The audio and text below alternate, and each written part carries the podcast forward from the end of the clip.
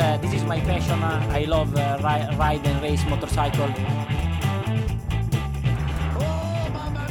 Et bonjour, bonsoir à tous et bienvenue dans ce nouvel épisode de la boîte à clapper, le podcast avec les trois chroniqueurs les moins efficaces de toute l'histoire des podcasts de l'humanité.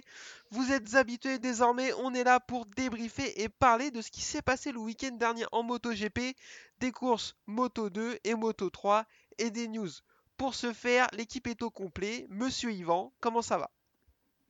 Ah, salut à tous, ça va bien.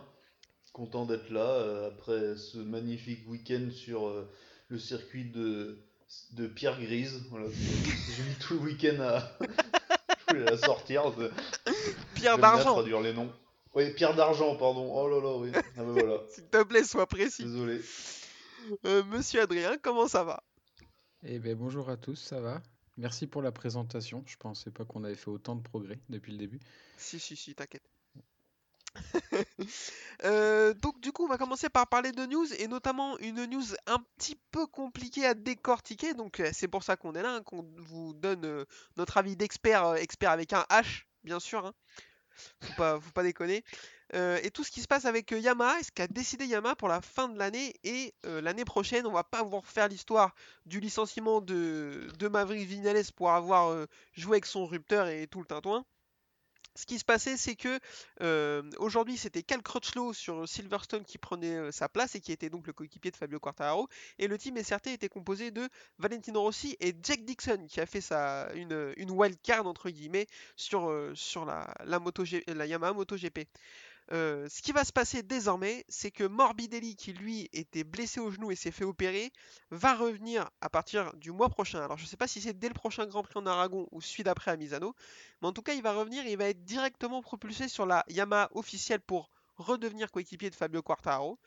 Messieurs, je vous propose qu'on s'arrête tout de suite et je vous pose la question, est-ce que pour vous c'est le meilleur move à faire pour Yamaha? Ah oui, Morbidelli sur, euh, avec euh, Quartaro, oui, c'était le mieux à faire. Après, euh, pour l'équipe B, euh, on en reparlera, mais ouais. Ouais, on, on va Pour revenir l'équipe A, oui. On va revenir sur l'équipe B. Adrien, je te pose la question, est-ce que même d'après toi, Yamaha, ils ont, euh, ils ont, ils font bien de faire ça maintenant plutôt que d'attendre l'année prochaine? Bah, pour moi, oui, parce que Morbidelli, ça fait longtemps qu'il mérite euh, la Yamaha officielle, on en avait déjà parlé. Et euh, sa moto qu'il a actuellement, il arrivait rien à, à- depuis l'année dernière, il arrive à rien avec. Et puis bah là, euh, quitte à revenir de blessure, vu que la porte est ouverte, euh, le faire monter maintenant, oui. Je pense Ouais, que c'est bien. je suis 100% d'accord avec ça. On sait que Morbidelli l'année dernière il a fait une saison tonitruante. On parle beaucoup de la saison 2020 de Quartaro, mais celle de Morbidelli est meilleure. Il finit devant au championnat, il finit deuxième hein, au championnat de mémoire derrière Mir. Donc euh, au début de l'année, effectivement, alors on a un peu, on lui a un peu tiré dessus sur ses performances, mais déjà il était blessé et en plus il avait euh, une Yamaha qui datait environ de 2004, je crois que c'est celle avec laquelle Rossi a été champion en 2004, donc euh, vraiment c'était un enfer. Moi j'avais peur qu'il le laisse chez SRT Petronas, enfin plus Petronas mais SRT, et que du coup, et du coup il le vexe entre guillemets en mettant quelqu'un d'autre à sa place, en allant chercher par exemple un Toprak ou, ou un jeune, j'ai pas trop d'idées, mais et, et c'est des, des goûts à le perdre à partir de 2023. Là je pense qu'il le sécurise, c'est quand même un- pour moi un des, des, des meilleurs, des jeunes les plus prometteurs du plateau, il est pas si vieux, il a 23, 24, un truc comme ça, Morbidelli.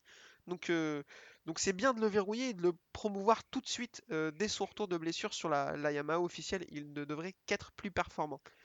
Euh, depuis qu'il est en MotoGP, on n'a jamais pu trop voir son potentiel, parce qu'en fait, il a jamais été à armes égales.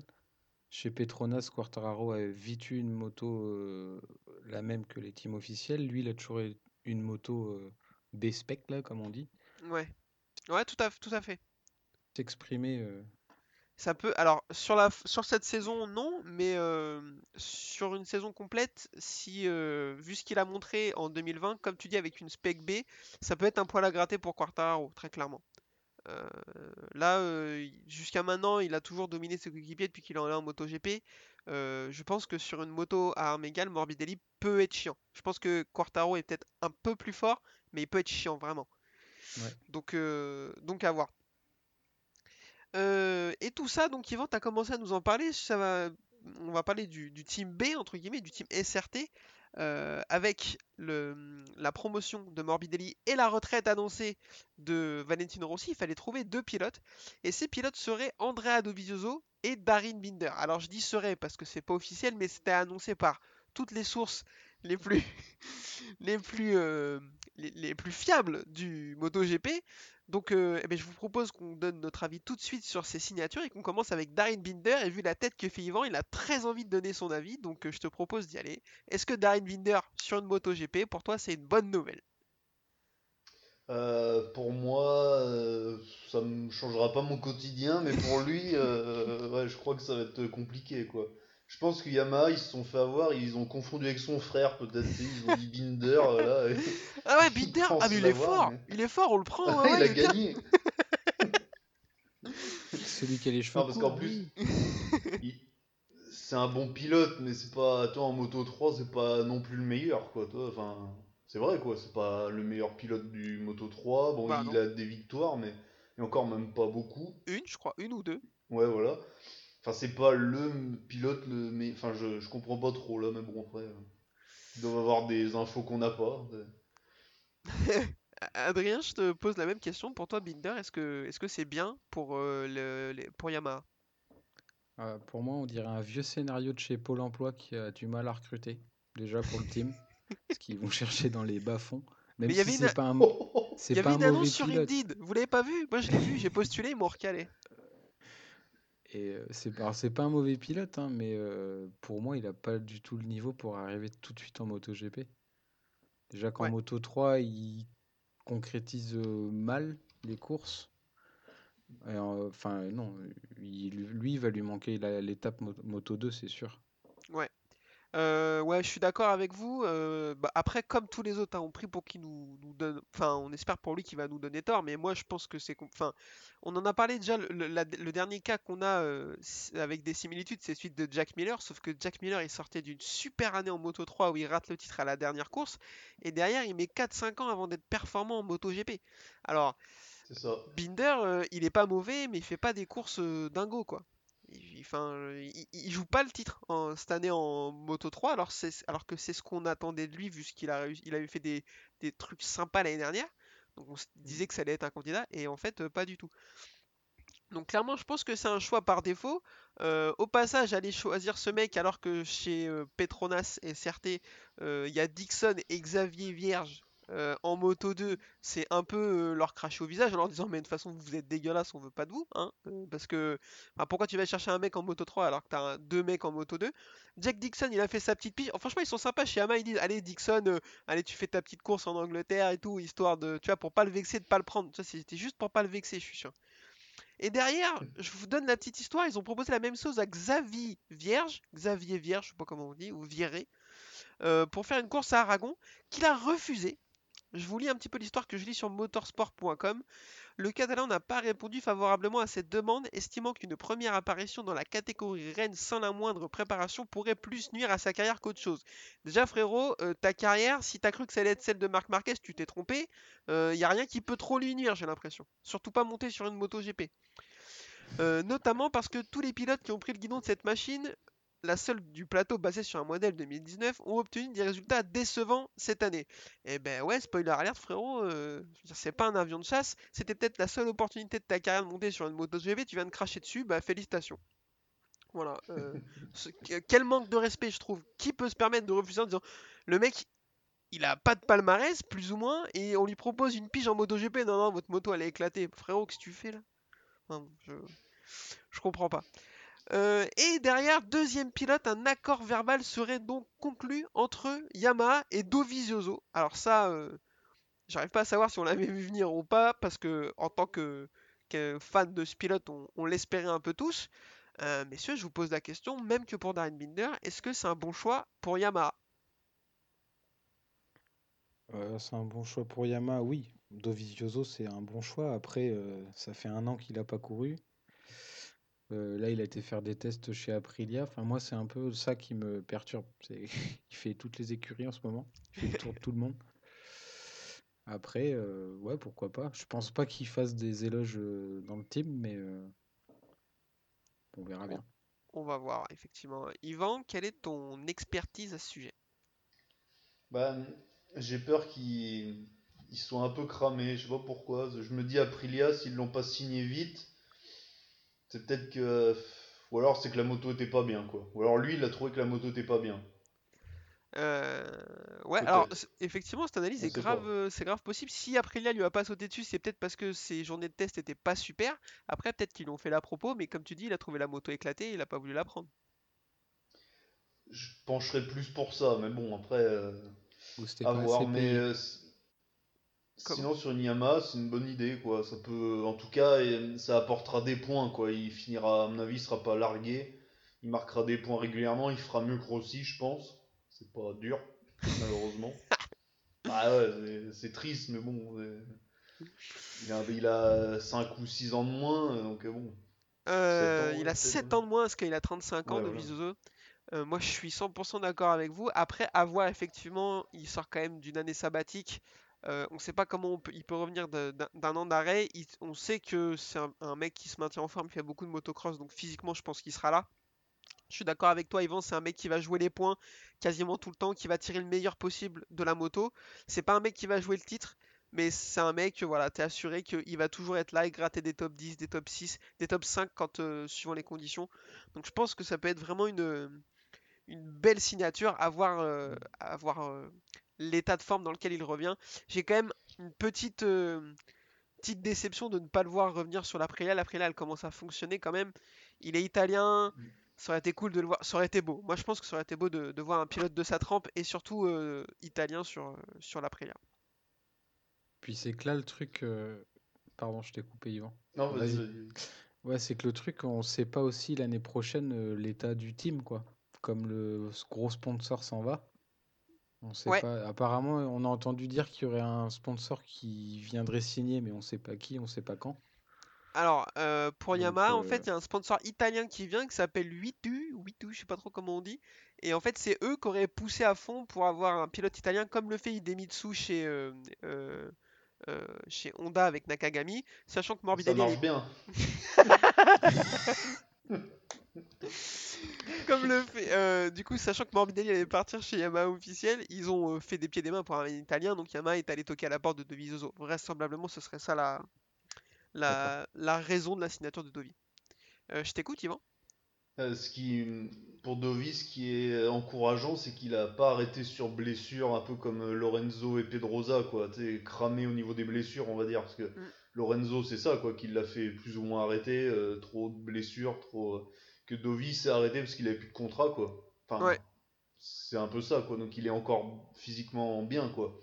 Que Lorenzo, on a vu sur la Yamaha en test, euh, bah, pff, il a rien fait, quoi. Ça s'est pas bien passé, il y a eu le Covid, et puis bon, bah, voilà, quoi. Mm, Trop ouais. blessé, trop. Euh, trop d'ego, trop de melon, euh, voilà, trop de pastèques, tout ça. Euh, dernière chose, moi il y a quand même un truc qui m'est venu à l'esprit ce week-end, c'est un mec qu'on a pas mal euh, taclé, euh, mais je vous pose la question, à la place de Yamaha, est-ce que, euh, à la place de, Dari- de Darin Binder, vous auriez pas plutôt essayé de signer Icar Lecuona, qui n'a pas de guidon encore pour l'année prochaine? Mhm. Ben là, ça fait plusieurs courses où on le voit un peu plus présent. Il fait des choses pas trop mal. Après, est-ce que c'est pas trop tard? euh, Je sais pas. Bon, apparemment, il vend Dixie. Mais Bah, euh, Chez KTM, ils ont chez KTM, ils ont tranché à ta place. hein. après, entre un Lequena et un Binder, euh, Lequena a plus l'expérience du MotoGP, donc euh, peut-être qu'il aurait plus fait l'affaire que Binder. ouais. Moi, je, je- de là effectivement depuis 2-3 courses, les il montre des petites choses. Il est pas beaucoup plus vieux que Binder à mon avis. J'ai pas le recard d'âge en tête, mais euh, il est, très jeune les Euh, comme tu dis, il a de l'expérience en MotoGP et tout. Je pense que c'était peut-être un choix moins risqué. Mais en général, euh, les choix les plus risqués sont ceux qui rapportent le plus. Donc euh, à voir. Yvan, je t'écoute. Euh, Lecuona, ton pilote préféré, tu l'aurais, t'aurais aimé le voir chez Yamaha? Non, mais j'ai rien contre lui, mais c'est il est arrivé euh, chez KTM parce que euh, on sait pas. Si vous avez la raison, moi je Moi, je sais même pas. pas d'où il sortait. Ils ont dit on va signer Icar Lecuona. Mais- Je fais mais c'est qui en fait? Enfin, Si, il était, en fait, il était dans le team euh, American, je sais pas quoi, qui était en moto 2 avec des châssis KTM à l'époque.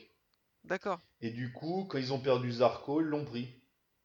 Bah ça avait dû marcher Parce fort parce que bah, je me souvenais pas de lui. hein. bah, il jouait pas le championnat, tu vois, donc il était jeune, alors ils l'ont pris. C'était euh, bah, Poncharal qui avait conseillé ce pilote, je crois, où il avait trouvé qu'il faisait des bonnes choses. Et après, voilà, mais bon.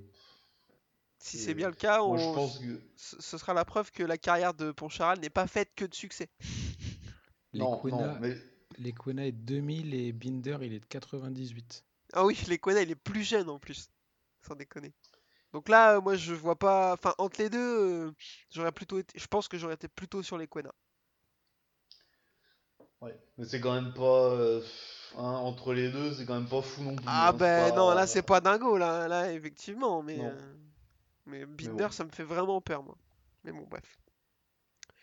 Euh, messieurs, je pense qu'on a fait un petit peu le tour de cette histoire. De toute façon, euh, moi je suis assez pressé de voir ce que ça va donner Morbidelli sur l'officiel et encore plus pressé de revoir Dovizioso. Coup de chance, euh, on n'aura pas à attendre plus d'un mois pour que ça arrive. Donc, euh, et avant de parler des courses de ce week-end, je vous propose qu'on fasse un petit point quand même sur la situation de Maverick Vignales parce que bon, euh, ce jeune homme a une situation de personnel assez chaotique, donc ça nécessite un point euh, régulier, on va dire. Il est signé chez Aprilia. Est-ce qu'il va finir la saison chez Aprilia ou pas? On ne sait pas parce que Lorenzo Savadori n'a pas pu finir le week-end à Silverstone parce qu'il est blessé à la cheville. Apparemment, c'est trop compliqué pour lui. Il va faire des tests, deux jours de tests à Misano le 31 et le 1er, donc c'est-à-dire demain et après-demain, vu qu'on enregistre lundi soir. Euh, messieurs, est-ce que d'après vous, il va finir la saison sur l'Aprilia Et si oui, est-ce que c'est une bonne idée de le faire? Bah pour moi oui. Oui oui parce que euh, il faut pas qu'il loupe encore six mois. euh, ça va le mettre, euh, ça va le- lui mettre la pression, je pense, de vraiment attendre six mois pour rien quoi. Surtout que bon bah Savadori, euh, bon, il est sûrement gentil, mais voilà quoi, il se blesse. Enfin il a il a vraiment pas de chance. Bon euh, voilà, tant pis. Alors, euh, vendredi, on disait, ouais, euh, il était vraiment très très lent, il était derrière Jack Dixon et tout. Et on se dit, putain, mais qu'est-ce qui se passe? Et les insiders sur Twitter disaient, bah, c'est compliqué avec sa cheville et tout. Et moi, j'ai envie de leur demander, mais en fait, ça fait un an et demi qu'il a la cheville de cassée ou je comprends pas parce que, enfin, Oh la violence. je suis un peu dur, mais ouais, clairement, je suis un peu dur. Là, apparemment, sur les changements d'angle avec sa cheville, c'était très très compliqué. Mais comme tu le dis, il est gentil, mais il a pas le niveau, tu vois, c'est compliqué. Bah, en fait, on a Espargaro qui, qui fait que la moto marche bien, euh, bravo à lui, mais euh, il est tout seul quoi dans le team quoi. C'est vrai, il- lui il est souvent dans les dans les 10 premiers on va dire et Savadori il est dans les deux derniers quoi. Mm. Donc euh, là avec Vignales, bon, on verra qu'avec un top pilote quand même, moi je continue à dire que c'est un top pilote. Oui, oui, oui. Voilà, ça peut euh, sur une moto qui visiblement est, marche bien sur le sec, un circuit compliqué niveau châssis, Mm. parce qu'on a vu que Ducati était pas à la à la fête, donc euh, pour moi euh, c'est intéressant. Je suis euh, bien d'accord, je pense qu'en voyant ce qu'a fait Alex Espargaro ce week-end, Vignales était plutôt content de son move. Euh, Adrien, je t'écoute. Pour toi, est-ce que Vignales doit être là euh, dès que possible cette année sur l'Aprilia? Ouais, je pense. Bon, après, c'est pas cool pour Salvadori, mais bon, comme on dit, les résultats de Salvadori, c'est le proche du néant. Donc, bon, voilà. Après, Vignales, lui, ce que ça peut lui apporter pour la fin de saison, de toute façon, il n'a plus rien à perdre, ni à gagner. Faut qu'il entretienne son endurance des courses. Et la fin de saison, ça peut lui permettre déjà d'avoir une première approche pour la moto et de préparer euh, la saison 2022 euh, et de pas découvrir la moto en test hiver, quoi. Alors, j'aurais pas dit mieux. Effectivement, pour moi, euh, il faut dégager Savadori pour mettre Vignales à sa place. Merci Lorenzo pour les services rendus. Euh, vraiment, t'es euh, hyper sympa. Mais par contre, bah, retourne, il va falloir lui trouver une place parce que je pense qu'il a quand même un, peu de talent. Donc, tu peux peut-être lui trouver une moto sur une moto compétitive en Superbike. Je crois qu'il était plutôt honnête. Donc, en Superbike, en Super enfin, j'en sais rien. Mais, mais non, mais euh, merci beaucoup. À la prochaine. Bisous. Euh, Vignales, on est sur un top pilote quand même. Top 5 pilote du plateau. euh, bah, à l'aise, je pense. Et Mm. comme tu le dis, en fait, lui faire finir, les- lui faire faire les 6 dernières ou les 5 dernières courses sur la Prilia, c'est 5 courses de gagner sur l'année prochaine. C'est-à-dire que c'est de l'expérience prise pour lui et, pour, le, team, euh, s'acclimater à leur nouveau pilote, au pilote de s'acclimater à la, nouvelle moto. Comme on l'a dit, c'est une, une moto qu'il connaît pas, une, archi- une architecture moteur qu'il ne connaît pas. Donc il va falloir qu'il prenne du temps pour s'y adapter. Donc plus tôt il va s'y mettre, et mieux ça va être, et plus vite il va être compétitif. Euh, si l'année, s'il le fait pas et que l'année prochaine il commence à être bon sur les 5 dernières courses, et ben on va se dire, eh ben c'est con parce que s'il avait commencé milieu de saison dernière, il aurait été bon au bout d'un tiers de saison sur cette année-là, sur 2022. Donc euh, c'est pas le monde des bisounours. Savadori, on n'a rien contre lui. Aprilia non plus. S'il était chez KTM, ça ferait un moment qu'il serait rentré chez lui. Ah C'est bah oui, oui, oui, c'est clair. Donc euh, voilà, je pense que Maverick Vignales, on va le revoir sur une moto euh, en course euh, assez rapidement. Surtout en plus, Lorenzo Savadori, en plus avec la blessure, ce qui doit aider Aprilia à prendre une décision. Messieurs, je vous propose qu'on enchaîne tout de suite avec les courses qui sont passées ce week-end sur le tracé anglais. Donc eh ben, c'est parti pour la Moto 3. La course Moto 3 euh, ce week-end qui s'est déroulée sur le tracé de Silverstone, un tracé dont on n'a jamais parlé car il n'y est, on ne s'y est pas déplacé en 2020. Donc euh, messieurs, je vous pose la question, qu'est-ce qu'on pense du circuit? Bah, j'aime bien, ouais. J'aime beaucoup même. Enfin, c'est circuit rapide avec des virages rapides, des freinages sympas. Enfin, il y a de la bagarre souvent, sauf ce week-end. Comme ça. C'était dégueulasse ce week-end. Mais ouais. Mais sinon, non, euh, circuit sympa, ouais, ouais. Euh, Adrien, est-ce que je me trompe si je te dis que si je dis que c'est un de tes deux circuits préférés? Non. Pour y avoir passé des heures sur la Xbox. Enfin bref. Et euh, non, c'est un circuit que j'aime bien, même si pour moi je le trouve un peu plus typé F1 que moto. Amen. Euh, après, je trouve la piste pas trop grande, mais euh, bon, il y a des virages euh, qui, je vais peut-être mal le dire, mais qui pour moi en moto ont pas trop d'intérêt. Mais euh, après, c'est une belle piste, hein. mais plus typé F1, ouais. Alors, je, je suis 100% d'accord avec ça. Le circuit il est très beau, vraiment. Mais c'est pas un circuit de moto, j'ai l'impression. Il est trop grand, il est large de ouf. Euh, il met deux minutes pour faire un tour. Je trouve ça, je trouve que c'est colossal. C'est quand même assez compliqué euh, les circuits de, de cette taille. Pour moi, l'enchaînement Cops, euh, Magots, Beckett. Beckett, Chapelle, il est très dangereux, vraiment très dangereux. Chaque premier tour de chaque catégorie, ça fait peur. S'il y en a un qui tombe, alors Cops, il fait peur. bon, encore que ça va. Par contre, l'enchaînement Magots, Beckett, Chapelle, ça fait vraiment très peur. Ça se touche à Magots, la moto, il y a une moto qui va tout droit, qui coupe. Ça en coupe 4 bouts à Chapelle et, c'est le drame. C'est comme ce qui s'est passé. euh, Enfin, pour moi, c'est le même problème qu'à le virage 3 à, à Spielberg. Donc, je le trouve euh, un peu dangereux quand même. Euh, Il y a des virages qui sont très très beaux, notamment de l'autre côté, juste après la ligne droite de Formule 1, un, virage où ils sortent, un virage à gauche, ils sortent en glisse avant de reprendre l'angle et tout sur la droite, c'est très très beau. Par contre, il y a un virage juste avant Cobb, je sais plus comment il s'appelle, qui est interminable sur l'angle, ils doivent se faire chier comme c'est pas permis. Euh, et tout ça pour dire que en plus, il y a un circuit qui, à mon sens, est encore plus beau en Angleterre pour la moto, c'est Donington. Est-ce que tu es d'accord avec moi, Yvan? Oui. Ah oui, oui, moi, après, c'est qu'on n'en a pas parlé juste avant, sinon je t'aurais dit oui, il est mieux, mais bon. En fait, je, je trouve euh, que Silverstone est un très très beau circuit, peut-être plus beau que Donington en termes de tracé, mais par contre Donington est beaucoup plus adapté en, en- en moto. Ah oui, oui. Après, Oui. peut-être que je dis des giga conneries, euh, dites- dites-nous ce que vous en pensez, mais, euh, mais ouais, Silverstone en moto, ça me vend pas de rêve. Pardon? Les courses à Donington, elles étaient toujours bien. Enfin, C'était hyper cool. rappelle, J'ai le souvenir Ouais. d'une course sous la pluie, d'une bagarre euh, euh, Colin Mm. Edwards, Randy Depunier, un truc comme ça, c'était n'importe quoi et tout. Enfin, la dernière partie, elle est hyper intéressante. La première Mm. partie dans la descente et tout là, enfin, c'est incroyable quoi. ouais. Donc bon, euh, à voir. Après, on va pas se plaindre, euh, c'est pas, c'est pas Aragon non plus. hein. Ou le Texas. Oh putain, ouais, j'allais dire le Texas, putain. pff, Je crois que les Moto 3 mettent 2 minutes 10 ou 2 minutes 14, un truc comme Non, ça. mais bientôt, c'est- Euh, bientôt, elles vont faire 4 tours. Le- le- la course fera 4 tours, c'est c'est n'importe quoi. Sans déconner. Euh, course Moto 3 donc sur ce circuit interminable. Euh, Paul de Romano Fenati qui va, euh, j'allais dire, renaître de ses cendres sur ce tracé, oui et non. Parce qu'il fait une saison qui est quand même pas moche. Mais là, quand même, euh, il s'est assis sur tout le monde. Ce week-end, c'était assez invraisemblable. Il a pulvérisé le record du circuit, je vous dirai plus de combien.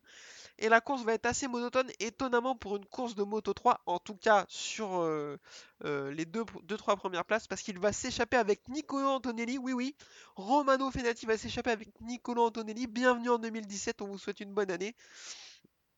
Derrière, André Amigno va leur emboîter le pas, mais il va casser son moteur. Apparemment, il aura un problème technique. Alors là, euh, une casse sur une moto 3, on n'en voit jamais. Enfin, je sais pas, mais euh, ça arrive vraiment très peu. Il me semblait que les moteurs de tracteur tondeuse étaient plus fiables que ça, mais bon, après, c'est une autre histoire. Et derrière, euh, pour Acosta et Garcia, les deux prétendants au titre, ça se passe un petit peu moins bien. ils ont raté leur qualification, ils partent après le top 10 et ils vont même pas réussir à accrocher le deuxième groupe. Ils vont se contenter de la bagarre pour la dixième place. Et en plus, ils vont se faire dominer par Carlos Tataï. c'est incroyable. Donc, euh, ça va vraiment être un week-end compliqué pour eux. Euh, étonnant, je trouve la première fois qu'on voit, euh, qu'on voit Pedro Acosta si loin. Mais bon, il pouvait pas non plus dominer toutes les courses. au final, ça va être une victoire de Romano Fenati devant Nicolo Antonelli. Denis Foggia 3ème. Izan Guevara 4ème qui fait une très belle course. Tatsuki Suzuki 5ème, Jaume Mazia 6ème, Darren Binder 7ème, Denis Onshu 8ème, Ricardo Rossi 9ème et Carlos Tatai 10ème. John McPhee 11, Acosta 12, Sasaki 13, Salach 14 et Rodrigo 15. Garcia finit 17 et marque pas de points. Heureusement que Pedro Acosta termine que 12ème, hein, parce que sinon il aurait pris une, une giga branlée au championnat. Euh, messieurs, je vous pose la question est-ce que Romano Fenati vient de prouver qu'il avait euh, alors, prouver qu'il avait du talent, non, on savait qu'il avait du talent.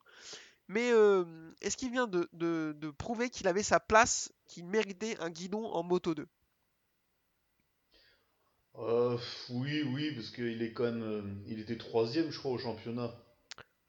oui, il l'est toujours, il a 68 points. Donc il fait une saison solide.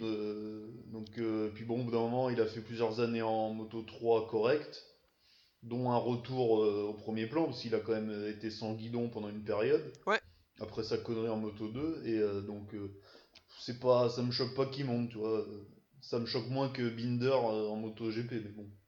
Ah oui, ça on est d'accord. c'est logique. Adrien, t'en penses quoi toi? Est-ce que Fenati, est-ce que si Fenati avait une deuxième chance en moto 2, tu trouverais que ce serait légitime? Bah ouais. Après, ce que j'allais le dire, c'est dommage qu'il ait, qu'il ait son passif. Euh, parce que c'est quand même quelque chose de grave ce qu'il avait fait. Après, euh, on peut dire que c'est effacé maintenant. Je lui ai pardonné, donc il peut y retourner. Mais euh, oui, vu ce qu'il montre, vu ce qu'il montre, il mériterait, il mériterait d'y aller. Surtout que si je dis pas de bêtises, quand il est revenu dans le team Husqvarna, là, c'était un team qui débutait juste.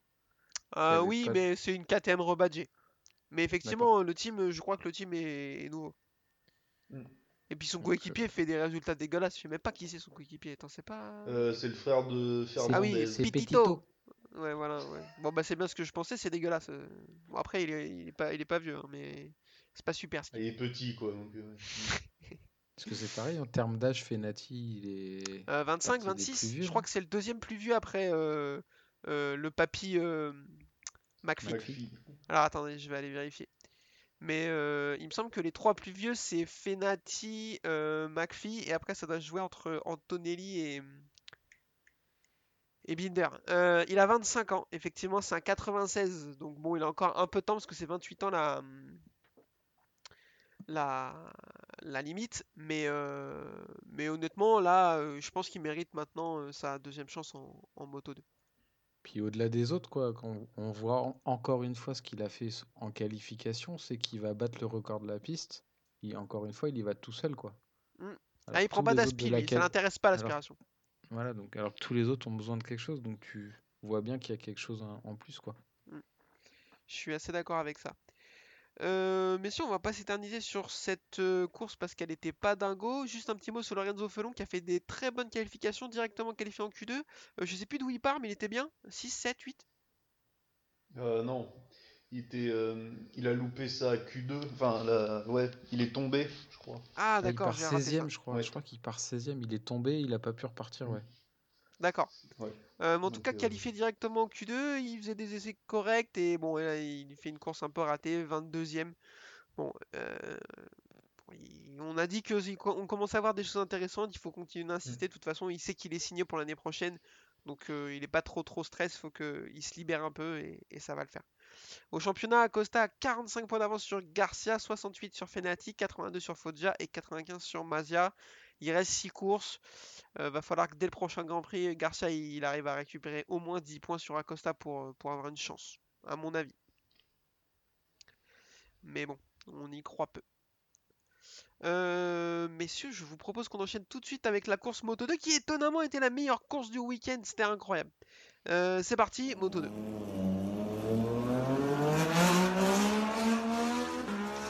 Alors, course Moto 2 sur ce superbe circuit de Silverstone, qui est, comme je l'ai dit, c'était la course la plus intéressante du week-end parce qu'on a celle où on a eu le plus de bagarres. Euh, Paul de Bezzecchi et superbe performance de Jorge Navarro sur la Bosco Scuro, euh, aka euh, la Speed Up. Hein. Euh, Jorge Navarro à qui on fait la bise d'ailleurs, hein, parce qu'il est arrivé en même temps que Fabio Quartararo et il l'a un petit peu dominé, mais il a même bien dominé pendant leur carrière Moto 3. on voit où ils en sont maintenant tous les deux. Hein.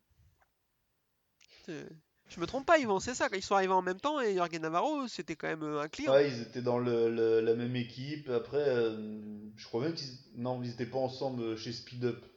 Euh... Quartaro était chez Speed Up aussi. Ouais, mais ils étaient, tous ils étaient coéquipiers chez Léopard, non?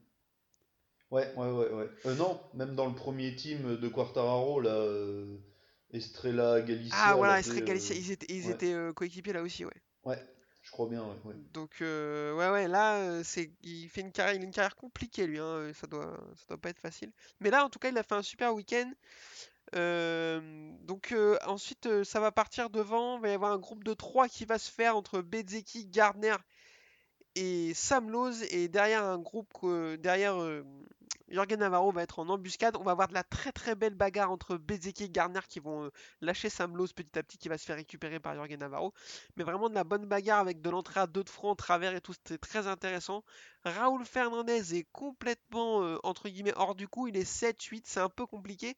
Et il va même chuter et euh, alors se blesser. On a l'impression qu'il se blesse, qu'il se tient la jambe. Finalement, il arrive à repartir et marcher. Mais il va pas marquer de points pendant que son coéquipier va aller remporter la course. Il a désormais 44 points de retard. Euh, est-ce que là, il vient pas de sérieusement hypothéquer ses chances? Ouais, c'est compliqué. Ouais. Là, euh, il tombe pas beaucoup les deux et 44 points, ça commence à faire euh, beaucoup. Quand tu vois ce qu'a fait son coéquipier à la course, euh, mm. bah, bah, faut qu'il y en ait que Garner fasse une erreur pour qu'il revienne, je pense, parce que sinon il continuera à se battre devant. Ouais, je suis assez d'accord avec ça, ça va commencer à devenir compliqué pour Raoul Fernandez. Après, euh, bon, faut pas oublier qu'il est rookie, euh, même s'il finit que, entre guillemets, deuxième au championnat, euh, ce sera déjà une, superbe saison. Yvan, même question, Raoul Fernandez, là, ça va commencer à être compliqué? Ah oui, là, oui, parce que Gardner va gérer, je pense, enfin, de toute façon, oui. Hein. Il peut juste finir deuxième tout le temps et Fernandez gagne à chaque fois, qui sera champion, quoi. Donc, mm.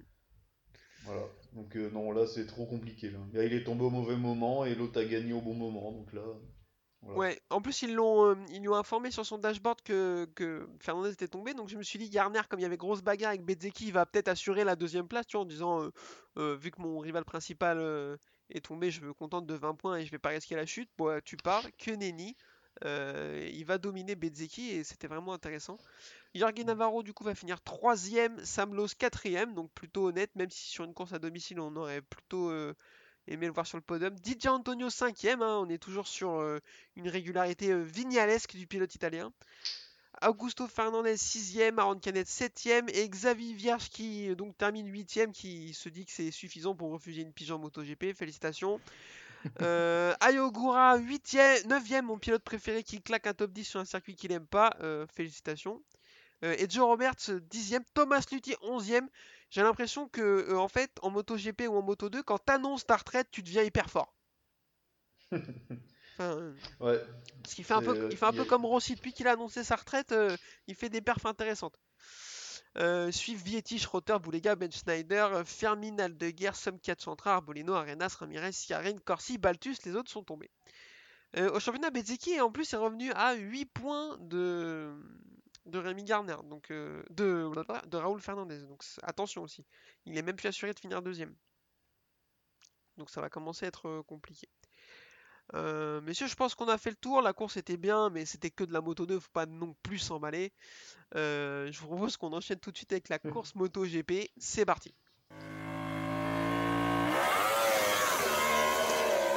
Course moto GP donc toujours sur le circuit de Silverstone, ça n'a pas changé. Et là on va parler des essais parce qu'il s'est passé quand même pas mal de choses. Euh, notamment j'aimerais parler de la direction de course. Là, qu'est-ce qui se passe? Parce que comment tu peux mettre une demi-seconde pour pénaliser un mec parce qu'il a mis un, un, un millimètre de roue sur le verre et laisser croire à tout le monde pendant un quart d'heure que Jorge Martin a la pole alors qu'il n'a pas pris tous les virages? Je comprends pas. les mecs ont l'air tellement performants, je vais leur envoyer mon CV, je pense que je peux pas faire pire qu'eux, à un moment donné. Et je suis sûr qu'ils prennent pas un SMIC. Euh, donc pour ceux qui n'ont pas le contexte, euh, fin de la Q2, Paul Espargaro a le meilleur temps. Alors dire rien que ça, c'est un petit peu une épreuve, tu vois, c'est un peu compliqué. Et derrière, on voit euh, euh Jorge Martin qui sort du deuxième secteur avec une seconde d'avance. Mais on dit putain, mais c'est pas possible. Euh, il sort du troisième avec une seconde et il finit par coller 9 dixièmes à tout le monde. Donc on se dit là c'est pas possible. Le mec est stratosphérique, euh, qu'est-ce qui se passe? Et ils vont mettre un quart d'heure à se rendre compte qu'il a coupé un virage. C'est quand même pas possible. Les mecs, ils sont bourrés, je vois que ça quoi. Ouais, mais je crois que vers 16h, ça doit être l'heure du thé en Angleterre, un truc comme ça. Ouais, mon pote, euh, il je sais avait pas plus ce mettent dans personne le thé. devant les mais- caméras, mais ouais, ouais, c'était un peu euh, le... le fait de course des qualifications. Parce que même De Pugny au commentaire a dit non mais là c'est pas possible, il y a une couille dans le potage. Non, mais attends, enfin, je cherche le mettre- mec, une seconde deux, j'étais là, what? Mais qu'est-ce que c'est quoi? C'est enfin, je comprends pas. Autant, enfin, autant d'incompétences faciles de critiquer depuis le canapé, mais qu'est-ce qui branle, sans déconner. Parce que euh, que tu te fasses avoir de 3-4 dixièmes, tu putain, il y a un mec qui colle 3 dixièmes à tout le monde, ok, c'est beaucoup, mais c'est pas impossible, tu vois. Donc tu mets du temps à revoir son tour et tout. Le mec, il sort du premier secteur au deuxième secteur avec plus d'une seconde d'avance sur tout le monde à 2 minutes de la fin de la Q2. Je veux dire, avant la fin de son tour, t'es en train de regarder ce qu'il a fait. Parce que c'est pas possible. Enfin, à un moment donné, euh, il s'est téléporté. C'est Sangoku le gonze, tu vois, il y a quelque chose. Enfin, Le plus euh, beau ça aurait été qu'ils s'en rendent jamais compte en fait. ça aurait été génial. Genre, à 22h, il y a la vidéo qui sort, il coupe, tu sais. Ça aurait été Parce que Jorge Martin, Jorge Martin, je suis sûr qu'il a joué là-dessus, parce qu'il a pas coupé lui. hein. Il a continué son tour euh, Ouais. fond de cale. hein. Ah ouais, ça c'est génial. Le mec, il arrive dans le truc, bah quoi, qu'est-ce qu'il y a? Y a pas de problème et tout. euh. Trop trop bien. Bah oui, on peut faire un tour en 1 minute 15, vous n'êtes pas passé au bon endroit, c'est tout. Euh, Yvan, je te pose la question, du coup, c'est Paul Espargaro qui va prendre la pole. Est-ce que, comme moi, t'aurais préféré qu'on la laisse à Martin, quitte à- quitte à ce que ce soit en trichant? Ah oui, oui, complètement. en plus, il était content comme s'il avait gagné, euh, Espargaro, frère, et champion du Ouais. monde. Il sautait partout, Et- le mec. Ouais, c'est ça. Et, du coup, bah, le dimanche, il nous a pas déçus. Il a fini quatrième à la place du. Enfin voilà. du coup, j'étais content. Voilà. Ouais, là, il s'est dit, de toute façon, c'est mon moment, c'est mon moment, de mon moment de gloire de l'année, faut pas que je le rate, quoi, c'est pas possible. Ah Euh, bah, du coup, ouais, Paul de Paul Espargaro, Fabio Quartaro 3ème et 9ème, ou 8, ouais, 9ème place de Johan Zarco. On va en reparler parce que c'était vraiment pas son week-end euh, du tout, du tout. Euh, du coup, un peu de bagarre au départ quand même, ça joue un peu des coudes et même un peu trop entre Jorge Martin et Marc Marquez. Il y a un premier contact, déjà je sais pas si vous le visualisez un petit peu, on va en reparler. Oui. Euh, alors, si tu visualises très bien, pour toi, euh, est-ce que quelqu'un est à blâmer sur ce premier contact? Et si oui, qui? Bah, j'ai regardé parce que j'arrivais pas à comprendre. Je l'ai regardé quatre fois et je pense qu'il y a personne à blâmer parce que Martin est sur sa ligne. Il s'écarte un peu, il écarte un peu et Marquez, euh, lui, est plus à l'extérieur et il revient sur Martin et ça se télescope, enfin ça se touche. Mm. Pour moi, pour moi, c'est un fait de course. Le pr- On parle du premier contact, pas du deuxième. hein. Oui, oui, du premier, ouais.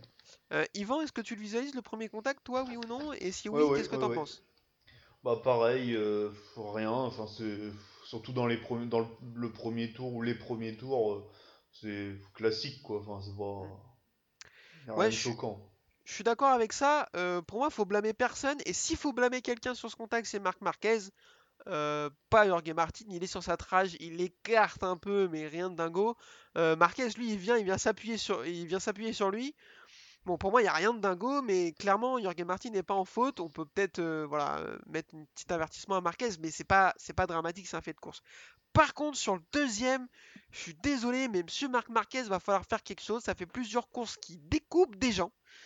Euh, on avait l'habitude, parce qu'il a toujours plus ou moins fait ça, sauf qu'il était deux crans au-dessus de tout le monde, donc entre guillemets, la, direction de course lui laissait passer. Sauf que là, clairement, il est au-dessus de ses pompes depuis qu'il est revenu. Et là, euh, on ne sait pas ce qui lui prend. Il est à l'intérieur, il relève, il va le, il va le découper euh, trois virages plus loin. Je sais pas ce que vous en pensez, messieurs, mais pour moi, il aurait. Enfin, il est tombé, donc ils lui mettent pas de sanction, mais mais là, encore une fois, il est au-dessus de la limite et c'est pour moi, il mérite une sanction. Pour moi, c'est long lap au premier Grand Prix, au prochain Grand Prix. Ah ouais. Parce que après, pour en revenir au premier contact, euh, pour les gens qui n'ont pas vu la vidéo, on est sur un virage à droite, plein angle. Martin, lui, est complètement à l'intérieur du virage. Donc, quand ils sont sortis de la moto, il a aucun moyen de voir Marquez sur sa gauche. Même, ah même en s'écartant, il peut pas le voir. Sauf que sur le deuxième contact, euh, j'ai l'impression que c'est Marquez qui sort beaucoup trop vite du virage et qui va chercher l'extérieur où Martin et il le découpe. Et euh, c'est clairement une faute de sa part. Et il n'aurait pas dû jouer ici. Euh, surtout, comme l'a dit Martin, on fait pas ça dans le premier tour. quoi. il a déclaré, il était allé s'excuser auprès de Jorge Martin. Alors de toute façon, ça, on a l'habitude, c'est Marc Marquez. Il découpe les gens et après il va s'excuser. Non, mais ça, c'est un peu facile. Euh, et toi, Yvan, qu'est-ce que tu penses de ce deuxième contact? Alors, est-ce que Marquez doit être sanctionné? Est-ce qu'il est à blâmer? Tout ça, tout ça. Sanction, non, parce que. non, mais toi, il, s'est sanctionné tout seul, quoi, en tombant. Euh, sauf que bah, il a emmené Martin avec lui. Bon, j'ai envie de dire, euh, non, pour moi, ça va. Parce qu'il y a eu le contact du premier virage, du virage d'avant. Bon, c'est pas de la faute de Martin, mais bon, c'est on va dire que c'est entre les deux, ils se tapaient dessus, bon, voilà. Ouais. Bon, ils se sont excusés, bon, tu vois, ça, il n'y a pas eu de polémique après, donc euh, c'est que c'est, je pense que c'est bon, quoi, c'est passé, quoi, les deux ont digéré le truc, voilà. Euh, effectivement, il n'y a pas trop trop de polémique, mais je trouve qu'il commence à en avoir beaucoup euh, au compteur, Marquez, rien que sur cette année, quoi. Donc, enfin, il est physiquement pas au top, donc pas au top tout court, et il est un peu au-dessus de ses pompes. Euh, comme on pouvait parfois le voir Paul Espargaro l'année dernière. Et je trouve que c'est un peu dangereux. Mais bon, Marquez, il est un peu comme ça depuis le début de l'année aussi. Depuis le début de sa carrière, donc euh, c'est compliqué. Mais à un moment donné, il va falloir sévir parce qu'il va blesser quelqu'un. Enfin, bref. Euh, donc ensuite, Fabio Quartaro va se mettre en route et il va faire une Fabio Quartaro ou une Jorge Lorenzo de la grande époque, c'est-à-dire doubler tout le monde tranquillou et mettre les voiles à Ciao bon dimanche euh, il va tout passer euh, dans la même seconde. Tous les tours, c'est vraiment, euh, c'est vraiment un, métronome. Et derrière, on va avoir une bagarre entre les deux frères Espargaro. Alors moi, les deux frères, à un moment donné, ils ont même été 1 et 2, j'étais pas bien. J'étais comme ça dans mon canapé, là, j'étais là. Non, non, non, non, non. Les deux frères Espargaro, là, ils font 1 et 2, je suis, je suis vraiment... je sais pas quoi faire. Et derrière, voilà, bagarre avec Bagnaya. Jack Miller qui va revenir petit à petit. Bagnaya qui va complètement s'effondrer. On va en reparler. Euh, ça se passe plutôt moyennement pour Johan Zarco, par contre, qui est pas au top depuis le début du week-end. Il va devoir passer par la Q1. Il va faire un super temps en Q1, par contre. Euh, pour se qualifier en Q2, il a du mal à aller arracher la 9 place. Et de nouveau, il va faire un choix de pneus euh, étrange. J'aimerais bien qu'on en parle parce que c'est, on en a souvent débattu des choix de mm. pneus de Johan Zarco. Il va souvent au plus tendre que tout le monde. Ce qui fait qu'il fait des débuts intéressants et derrière ça s'effondre, il perd des places comme on a vu à Spielberg. Là, il a fait l'inverse, il a pris le pneu dur là où tout le monde a pris le médium. Et il a jamais réussi à le mettre en, température. Il y a certains même pilotes qui ont dit que c'était du suicide de prendre le soft ou le dur parce que le soft se serait dégradé beaucoup trop vite. La piste est très abrasive comme on a pu le voir en Formule 1 les années précédentes. Mais il faisait 15 degrés donc le pneu dur était impossible à mettre en température. Alors on n'est pas, on connaît pas grand chose. De toute façon, vous avez dû vous en rendre compte si vous nous écoutez régulièrement. Mais qu'est-ce qui peut le pousser à faire un choix de pneus comme ça à ce moment-là?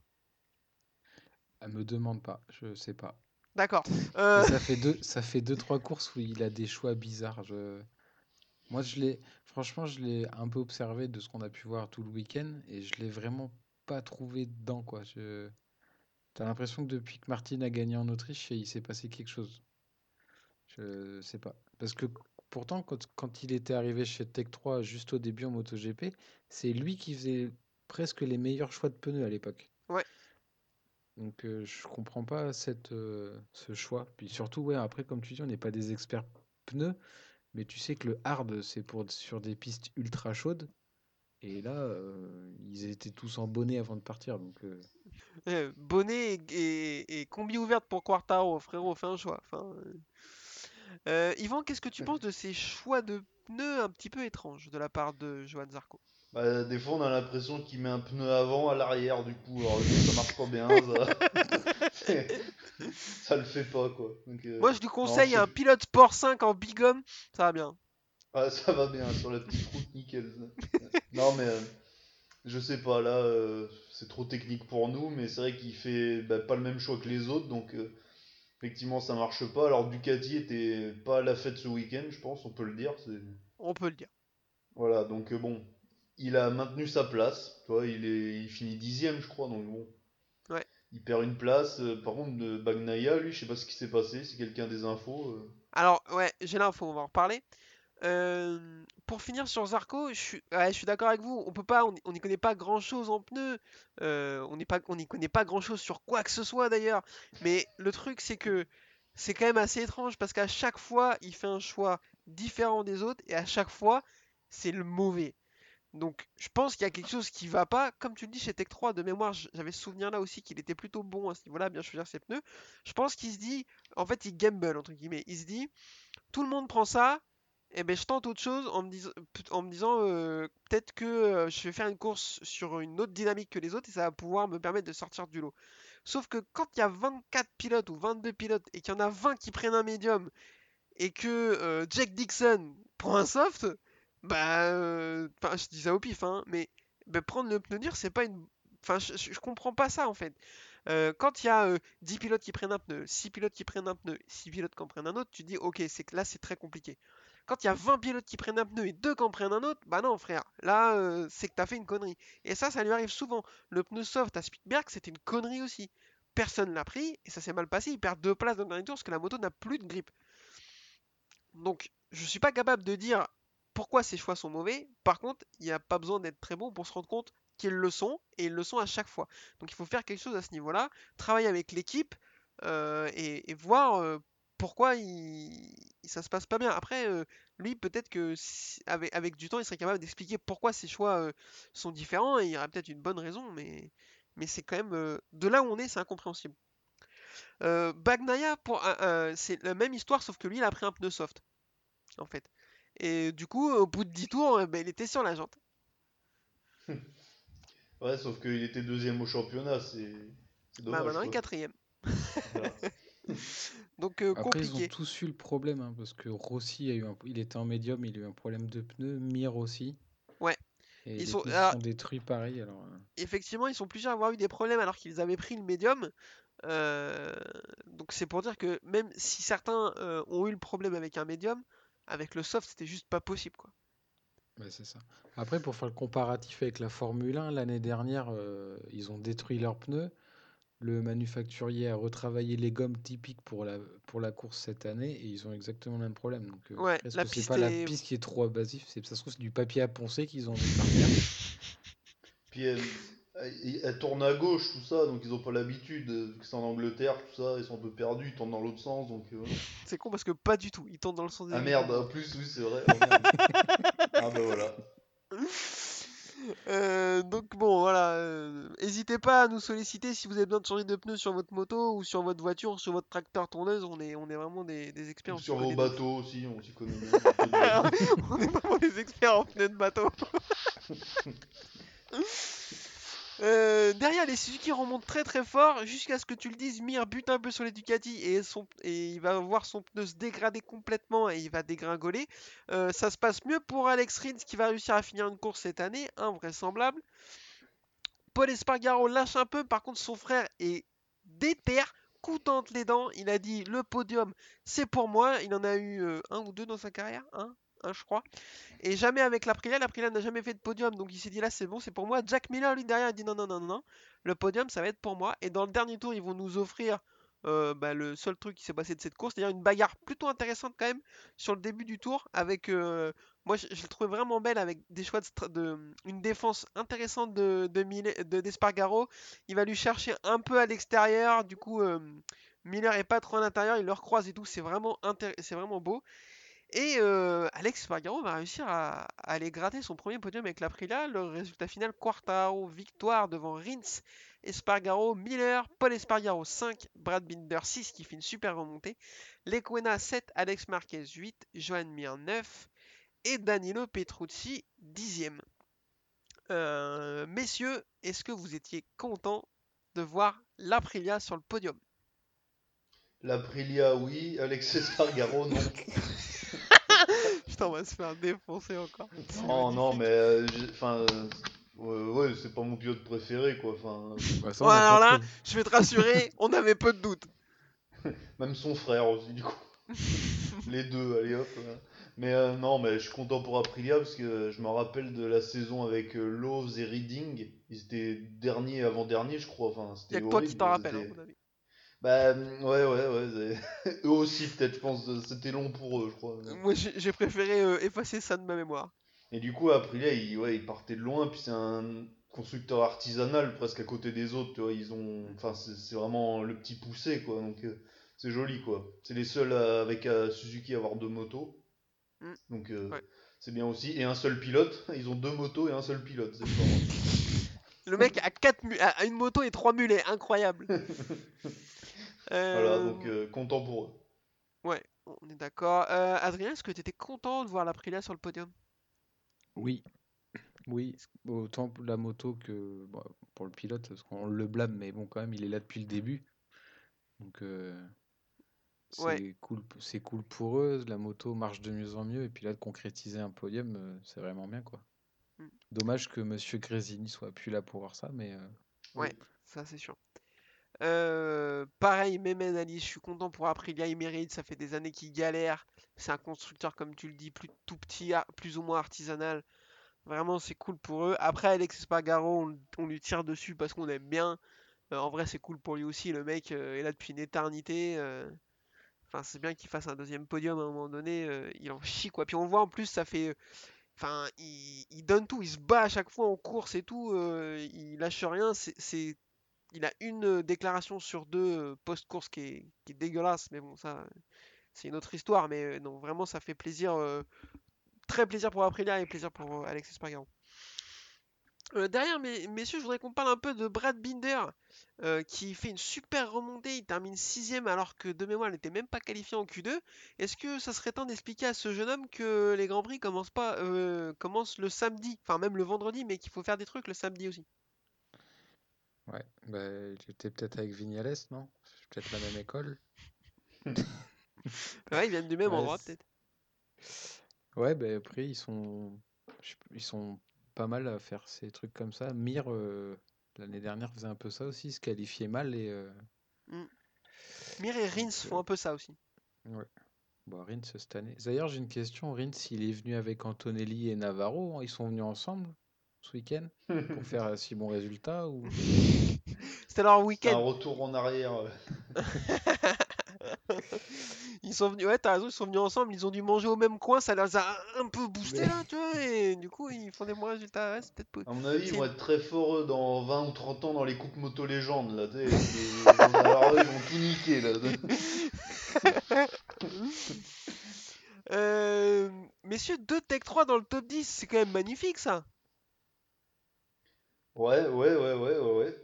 Content pour, euh, content pour euh, le team, quoi. Mais les deux pilotes, là, c'est dommage qu'ils soient pas affolés avant, quoi. C'est là. euh, Ouais. c'est- on... Petrucci qui va faire le Dakar. Mais c'est pour ça, ça l'a libéré. Ah bah ouais, il se dit- ah ouais, putain, il se dit ça va être la galère dans le sable là. ça va être surtout chouette. que- Bon, on va voir, et si ça se trouve, il le gagne, on fera marre bien notre gueule. Oui, mais comme tout le monde s'en fout du Dakar, euh, Ça, c'est pas faux. Ouais, franchement, ouais, c'est- Bah, depuis que c'est plus en Afrique, déjà ça devrait plus s'appeler le Dakar. Mais ce sera l'objet d'un autre podcast. Euh, Johan Zarco 11ème, Bastianini 12ème qui fait encore un beau week-end qui était à deux doigts de se qualifier pour la, La Q2, vraiment, euh, moi je le trouve très prometteur, le jeune homme. Nakagami 13ème, c'est dégueulasse, frérot, faut faire un effort. Bastiani 14ème, on l'a dit, choix de pneus euh, complètement catastrophique, qui a complètement fini d'hypothéquer ses chances au championnat, à mon avis. Luca Marini 15ème, bon. Mikel Oliveira 16ème, euh, qu'est-ce qui s'est passé, frérot? On l'a pas vu du week-end Il s'est marié pendant la trêve estivale, à mon avis, il a abusé de la pièce montée. hein. Moi je vois il que est pas ça. blessé. Il s'était Bah, pas blessé en Autriche. Euh, si, c'est blessé, mais bon, c'est a deux semaines là, à un moment donné. euh. enfin, euh, je sais pas. Oui, oui, apparemment il est blessé à un poignet, mais. euh, Ouais, c'est peut-être ça, mais là c'est quand même compliqué, on l'a pas vu du week-end. hein. Et derrière, eh ben, le triplé Yamaha, euh, avec Cal Crutchlow, Valentino Rossi et Jack Dixon qui finissent dernier avant-dernier et en TP nultième, c'est magnifique. Bravo. Ah. Alors, euh, j'ai vu, euh, je sais, j'ai plus le nom, sur Twitter, euh, quelqu'un qui disait, euh, euh, qui tirait un peu sur Yamaha. Alors, effectivement, c'est peut-être un peu mérité, la, la moto est peut-être pas folle folle, euh, parce qu'ils finissent euh, 17, 18 et 19. Je voudrais juste rappeler quand même que sur ces trois ma- Yamaha, euh, les trois pilotes, c'est un pilote d'essai hors de forme, un quarantenaire futur papa qu'on a plus rien à cirer à mon avis de la moto, et un mec qu'on a parachuté là qui sait pas trop ce qu'il branle. Donc c'est Mm. compliqué. Enfin, je- c'est compliqué de, de- de- de Ils faire mieux que ça. Enfin dans Avant- les derniers quoi, et premier. avec ouais, c'est- ça. Après, euh, Morbidelli va vite le dire, mais il se pourrait que Fabio Quartaro soit l'arbre qui cache la forêt euh, dramatique qu'est Yamaha. Ah bah oui, euh, c'était un peu le cas euh, les dernières un peu. hein, Ouais. hein, il y avait Morbidelli quand même, mais- quoi, Ouais, voilà, ouais. Donc, euh, Après, le week-end de Rossi est pas catastrophique non plus. hein. Alors, le week-end de Rossi est plutôt bon, même qualifié directement au Q2. Il part 8, il fait un début de course très intéressant. Les 10 premiers tours, il est dans le top 10. Après, son pneu s'effondre, donc euh, bah, il n'arrive plus à tenir. Mais, euh, mais ouais, ouais, c'est quand même compliqué. Euh, par contre, je viens de voir, Jake Dixon prend 50 secondes.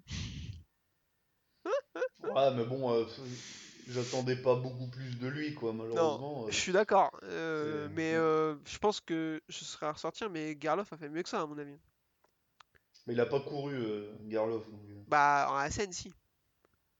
Ah oui, si, oui, c'est vrai. Mais je parlais, je de, tu parlais de Valencia l'année dernière. Ouais, il a Valence fait l'année dernière. Non, non, mais c'est Ouais. effectivement, on n'attendait pas beaucoup mieux de sa part. Il était là devant son public sur une MotoGP, il était content, mais 50 secondes, c'est colossal. Ah, mais il aurait dû tourner en moto 2, il aurait peut-être pu faire mieux euh, chez lui, quoi. Parce Bah, il aurait Bah. peut-être pu jouer la victoire. Il aurait pas fini dernier, je pense, en moto 2, parce qu'il était, il est dans le milieu du classement, bon, voilà. Mm. Ouais, mais il a joué la victoire au Mans, euh, tu sais, sur un- c'est un mec sur un. Je pense que c'est le genre de pilote sur un Grand Prix, il peut faire un truc, quoi. Je pense. Ouais, ouais, mais, ouais, mais non. Euh, On va pas, pas le signer. J'ai pas le classement du championnat exact sous les yeux, je pourrais juste dire que euh, Quartararo a 65 points d'avance sur Mir devant Zarco et Bagnaia. Euh, messieurs, il reste 6 grands prix. Est-ce que c'est plié l'histoire? Euh, on commence à en voir le bout, ouais. Même si Mir, euh, lui, espère être champion du monde euh, par les erreurs de Quartararo. hein. Ah, il a raison. parole- Euh, parole il, a, de champion, il a pas plutôt tort. que Je pense... sortir les doigts du cul. Non, mais je pense qu'il a raison parce que il voit que à la régulière, c'est sûr, il l'aura pas sur la piste. euh, parce que il est un peu juste. euh, donc je pense qu'il essaie de lui mettre la pression euh, en- dans les médias. On appelle ça des déclarations valentinesques, team année 2000. Euh, parce que Rossi faisait ça aussi. Donc il a pas tort, il tente tout ce qu'il a, c'est une des armes et il tente. Mais, mais je pense que c'est mort aussi. Excuse-moi, je t'ai coupé. après, ouais, Quartararo est au-dessus quand même. Il l'a dit hier en interview qu'il s'était jamais aussi bien senti sur une moto que la course d'hier. Enfin, Pourtant, il a déjà plus dominé que ça quand même. Hier, il a Ouais. dominé, mais je trouvais qu'à Assen ou euh, à Jerez, euh, avant d'avoir son problème, il était encore plus au-dessus que ça. quoi. Mais bon. Euh, S'il le dit, on va le croire. Yvan, est-ce que le championnat est plié? Bah, normalement, s'il nous fait pas comme les dernières, euh, tout est bon. hein. Enfin, là. euh, Mm. C'est quand même, euh, il a beaucoup plus de points que dans les autres catégories, les deux autres là, Costa et Gardner, donc euh, c'est lui le plus près du titre, je pense. hein. Ouais. Euh, Ouais, je suis d'accord avec ça. Pour moi, c'est euh, bah, c'est terminé, plus ou moins. Euh, Il y a des gens ouais, comme vous qui me disent attention, parce que l'année dernière, il a craqué et tout. Ouais, sauf que là, euh, il n'avait pas autant d'avance l'année dernière de mémoire, euh, avec si Non. peu de courses. non. Et en plus, euh, il a l'air d'être un autre homme depuis euh, cette année mentalement, parce que il est tombé vendredi, il s'est bien fait mal quand même, euh, Mm, en torse de la cheville. Il est remonté sur la moto dans la même séance pour claquer un temps stratosphérique. Il a l'air d'une sérénité à toute épreuve. Je vois vraiment pas ce qui peut lui arriver. Je vois pas. Et puis en plus, plus que ça, je vois pas qui euh, va avoir le niveau et la régularité euh, pour aller. euh, Parce que s'il y avait un mec, si Bagnaia ou Mir étaient vraiment très forts, tu te dis, bah, euh, si Bagnaia il est capable de gagner 4 dernières courses sur 6, va pas falloir qu'il se trompe de trop quand même non plus, Quartaro. Mais là, c'est pas le cas. C'est pas le cas du tout. Non. Euh, donc voilà, messieurs, euh, je vous propose qu'on termine cet épisode avec un pronostic. Le prochain Grand Prix est en Aragon. Ça fait longtemps que je voulais pas demander, donc Oh euh, non, pas là-bas. J'en ai Ah, marre de horrible. je déteste ce circuit. Je regarderai pas. Ils vont qu'une fois. Ouais, ils vont qu'une fois. Ah, mais non, mais si, s'ils y vont deux fois, je boycotte. Non, mais déjà qu'ils vont deux fois à Misano. Parce que je l'aime bien le circuit de Misano, mais qu'une fois en fait. Oh, pff, Oh moi, je l'aime, non, il est chiant aussi. moi, je l'aime bien, mais zéro fois, euh, Misano. Ça, c'est. Quel enfer. Euh, je vous... Alors, vas-y, Adrien, envoie-moi un pronostic pour toi, un vainqueur à Aragon. Marquez. Lequel? Parce que le frère, il, il a fait un bon Grand Prix. Le, le bulldozer. Putain, tu viens de me chourer mon pronostic, je suis dégoûté. Pardon. Euh, Yvan? Bah, ouais, Marquez, hein, ce- Al- euh, Marc, hein, je précise. Parce que ouais, je pense que ouais, là, il, il a fait un peu, il a bouffé, euh, il a bouffé la feuille, comme on dit, sur les deux dernières courses, quoi. Des chutes évitables. Donc euh, là, chez lui, euh, avec le retour du public, sûrement en plus. Donc non, là, il va vouloir marquer, bah, marquer son territoire, voilà. Revenir tu au moins dire- renouer avec la victoire, quoi. T'es en train de nous dire qu'il va faire pipi sur la piste. Peut-être. non, mais il, il prépare l'année prochaine, quoi, toi. Ah bah ça Là, sert bon, plus à rien de préparer cette année, hein, c'est mort. Non. Non, mais du coup, euh, ouais. Mais je, je suis content quand même, en essai, il, est, il a montré des belles choses quand même. euh, Et il a pris tout, un ouais. volume euh, Ouais, mais il- dans il- justement là. Oh là là. Il sortait d'une grosse. euh, Enfin, il avait fait plusieurs tours euh, rapides. Enfin, c'est ce qu'on voyait plus trop chez lui, justement. Et c'est pas mal, ça. Je suis d'accord. Pareil, Aragon est un des circuits du championnat qui tourne dans les sens inverses des aiguilles d'une montre, autrement dit anti-horaire, euh, avec plus de virages à gauche qu'à droite. Euh, sont concernés par cette particularité Saxon Ring, où Marquez n'a jamais perdu. Euh, Valence.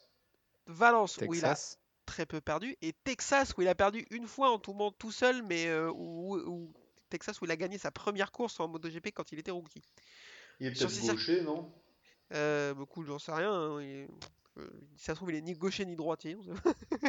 Ah, parce que la majorité des circuits tournent à droite, donc euh, vu que la majorité des gens sont droitiers, peut-être que. Ouais, un je, peu comme ça. je saurais pas dire, euh, euh, mais en tout cas, effectivement, sur ces circuits, il est imprenable. Aragon, en plus, c'est chez lui. Euh, comme tu dis, il a bouffé la feuille, il est déter. Je, je pense qu'il va gagner et j'aimerais beaucoup euh, enfin voir une énorme bagarre Quartararo-Marquez. Euh, Quartararo, en plus, c'est un circuit qu'il il l'a dit en sortie de course là euh, hier, il aime pas trop. Euh, donc là, ils, avaient fait ça en 2019, ils avaient fait deux grosses bagarres à Misano et à, en Thaïlande dans les derniers tours. Euh, maintenant, Quartaro est un autre homme, Marquez aussi, mais dans l'autre sens. Euh, donc j'ai envie de voir, parce qu'à chaque fois, Marquez lui avait un peu expliqué que c'était le patron quand même. Euh, là, j'ai vraiment envie de voir une grosse bagarre entre les deux. J'ai très envie que Marquez revienne à son, à son meilleur niveau, euh, parce que je pense que le meilleur niveau de Marquez aujourd'hui, euh, c'est le, niveau de Quartaro, et j'ai envie de voir de la grosse bagarre. Moi, je m'en fous de qui gagne, je veux juste qu'il y ait de la baston et des belles courses. Ouais, parce que là, on est content pour Fabio, tout ça, mais c'était quand même chiant, quoi. Il Ah, est parti devant, puis bon, bah tant mieux pour lui, mais ça nous rappelle Oui, les oui. années Lorenzo, quoi. C'était pas magique, quoi. Ouais, exactement. Euh, donc en plus, Quartaro, on sait pas trop ce qu'il donne en bagarre. hein. Comme je l'ai dit, on a vu deux fois contre Marquez. euh, contre Marquez et il s'est fait dominer. En dépassement, il est très très fort. Et au, au frein, il est incroyable, il est à l'aise et tout. Par contre, en bagarre de dernier tour, quand il faut aller gagner la course, c'est pas pareil quand même. Et quand en face, c'est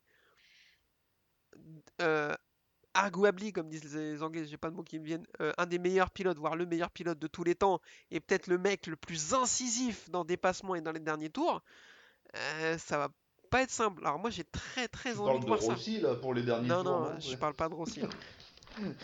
Bah moi si j'ai entendu Rossi, voilà. On débattra de ça. monde. On débattra de ça un jour, euh, pas de problème.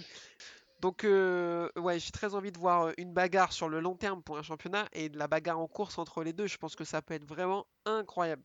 Donc, euh, messieurs, euh, régalez-nous. Puis Aragon, pense- ça a peut-être peut-être l'avantage au niveau de son bras aussi, Marquez. Eh ben, même, beaucoup- en fait, même analyse, vers gauche. exactement, même, même analyse qu'à Sachsenring, en plus d'être des circuits qu'il affectionne, plus de virages à gauche, et c'est son bras droit qui lui pose problème. Alors, plus de virages à gauche, il y en a quand même, il y a quand même plus de virages à droite qu'au Sachsenring. Parce qu'au Sachsenring, il y a deux virages à droite, Oui. trois virages à droite. Euh, donc, euh, donc bon, à voir, mais je pense qu'il va être très très fort. Euh, et en plus, les Honda sont fortes là-bas. Je vais finir là-dessus, j'arrête pas de parler parce que sur les deux grands prix de l'année dernière, Alex Marquez a été très fort et Nakagami avant de chuter avait été vraiment très très bon aussi. Donc ça a l'air d'être un circuit qui convient à la Honda, plus un circuit où Marquez a ses quartiers. Je pense que ça peut être très très bon. Messieurs, euh, je pense qu'il est temps de conclure. Ça fait beaucoup trop de temps qu'on parle de trois courses qui étaient dégueulasses. Euh, je vous remercie beaucoup pour cet épisode. Merci à vous de nous avoir écoutés. N'hésitez pas pour nous écouter comme d'habitude YouTube, Spotify, Deezer, Apple Podcast. Pour nous suivre la page Twitter, la boîte à clapper et le groupe Facebook, le Nord du MotoGP.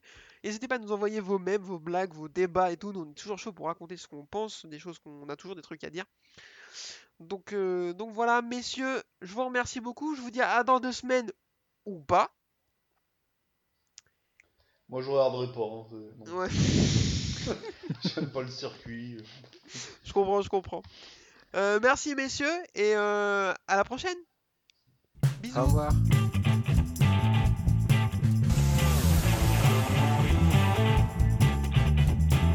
Uh, this is my passion. Uh, I love uh, ri- ride and race motorcycle.